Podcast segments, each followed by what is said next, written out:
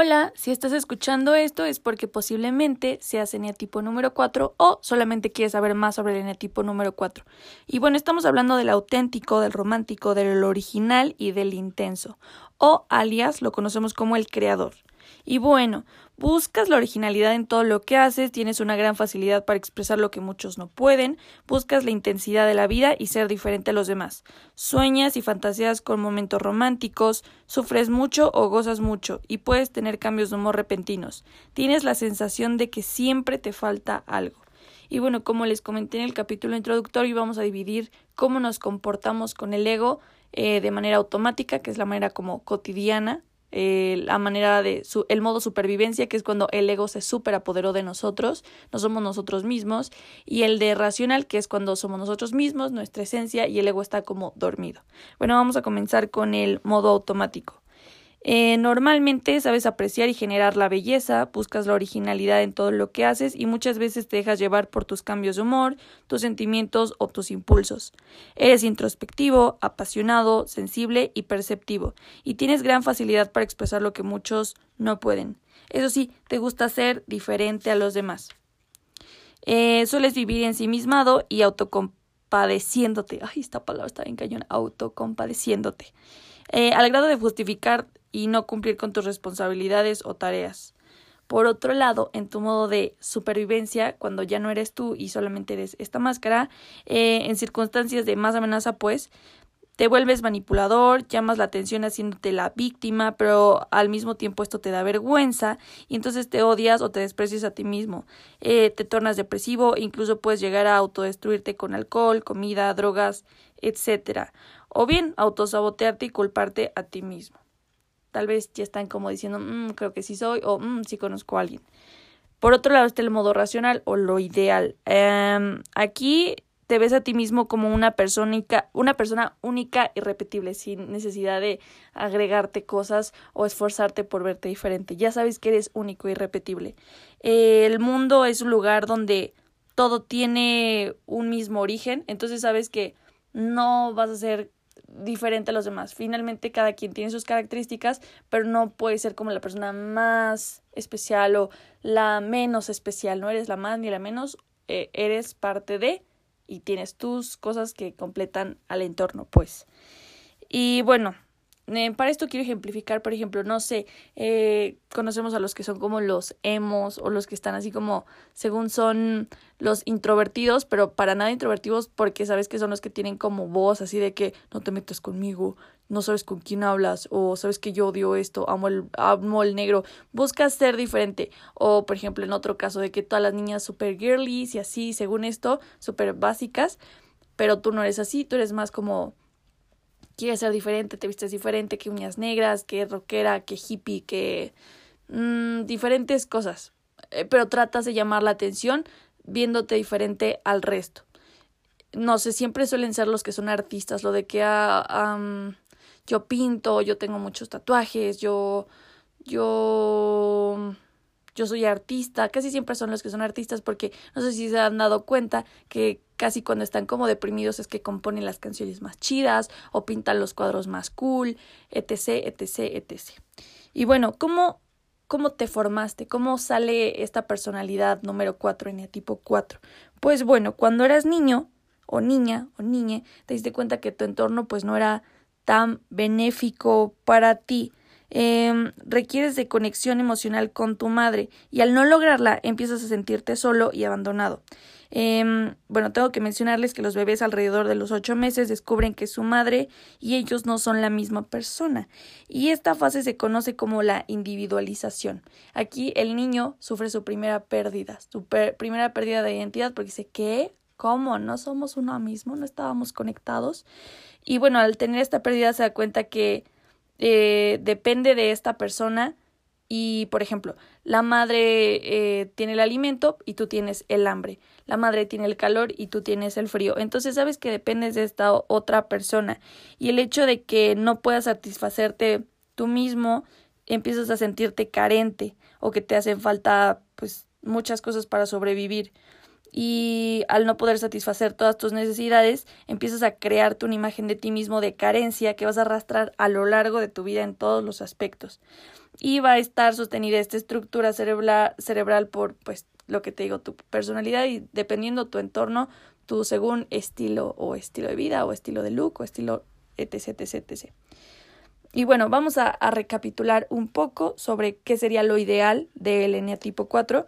Bueno, en este tu virtud sería la ecuanimidad, es decir, em, que te sientas parte de algo, o sea, no, no te sientas que eres diferente o que eres menos, porque en realidad no te hace falta nada, todo está en equilibrio. Eh, por otro lado, sabes que tienes cualidades que otras personas no, entonces no, no ves como tengo defectos que otros no, ves al contrario, tengo cosas positivas en mí. Y lo último, utilizas tu creatividad para beneficio de todos, no solamente como algo como de, de egoísmo o envidia, bueno, más que nada egoísmo, eh, al contrario, compartes estas habilidades que les comentaba casi siempre son los artistas para beneficio de todos.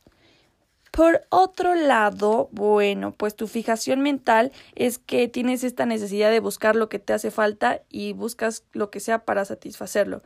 Esta fijación de poner atención selectivamente a tus carencias por medio de la comparación eh, genera tu pasión que es la envidia y es la creencia de que los demás tienen la felicidad que a ti te falta. Eh, no solo es envidiar los bienes materiales, no, al contrario, envidias la forma de ser de las personas o la relación que tienen las personas con las personas y tú no puedes tener esa porque te sientes como no perteneciente. Em, por otro lado, tu niño interior se justifica como yo no tengo tan, yo tengo tantas necesidades y otros tienen tanto que es obligación, pues ofrecérmelas para satisfacerme a mí, es obligación. Y bueno, entonces en tu modo de supervivencia o el más radical, el más negativo, cuando el ego se apodera de ti, te ves así, eh, te empiezas a sentir la víctima todo el tiempo, como este, este sistema está en contra de mí, eh, mi familia está en contra de mí, la escuela, todo está en contra de mí.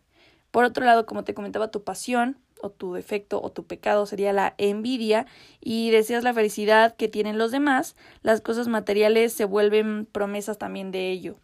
Y cómo, cómo actúas, ¿no? En tu modo de supervivencia te vuelves dramático, exigente y te digo, te vuelves la víctima.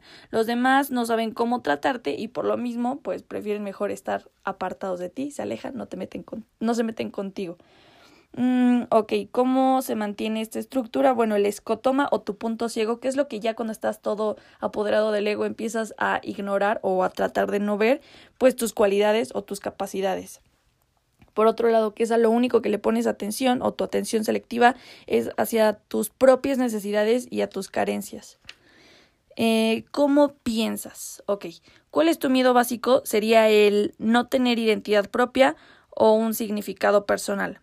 Por otro lado, terror cognitivo es pensar que te falta algo eh, que los demás eh, sí tienen.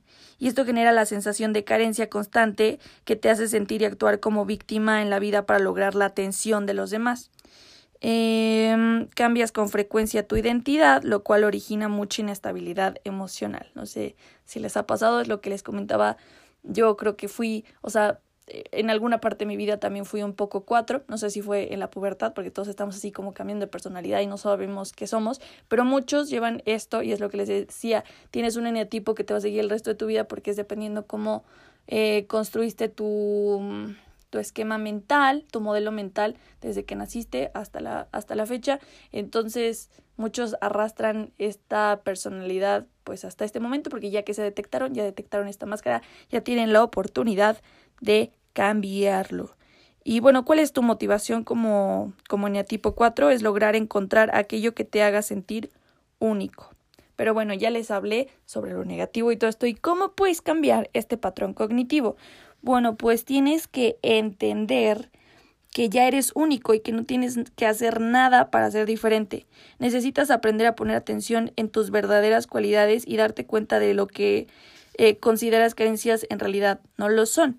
Y algo que te puede ayudar bastante es que todos los días, así si quieres, incluyelo a tu meditación, incluyelo a tu rutina diaria, piensa eh, en 10 cosas buenas que sí tengas. Y ya, estás listo para iniciar el día. Tips para mejorar si eres un 4. Ok, aléjate, digo, perdón, aléjate, acéptate Quiérete y valórate. Segunda, valora tus cualidades y deja de envidiar las ajenas. Ponte una meta, actívate, ordénate y te sorprenderás de tu creatividad. De por sí ya sabemos que ustedes son los más creativos. Bueno, pues ponte atención porque de verdad eres muy valioso. Recuerda que eres más que tus sentimientos. Estos solo son pasajeros y evita que te dominen o te arruinen el día. Por otro lado, deja de soñar, de tenerte lástima, de perder el tiempo y ponte a trabajar, porque esto pasa mucho con los cuatro, se la pasan pensando y fantaseando con el pasado. Y esta es una diferencia que van a ver con los otros eneatipos. Todos están relacionados, ya les explicaré después en otro episodio si les interesa. Pero bueno, eres muy parecido al 7.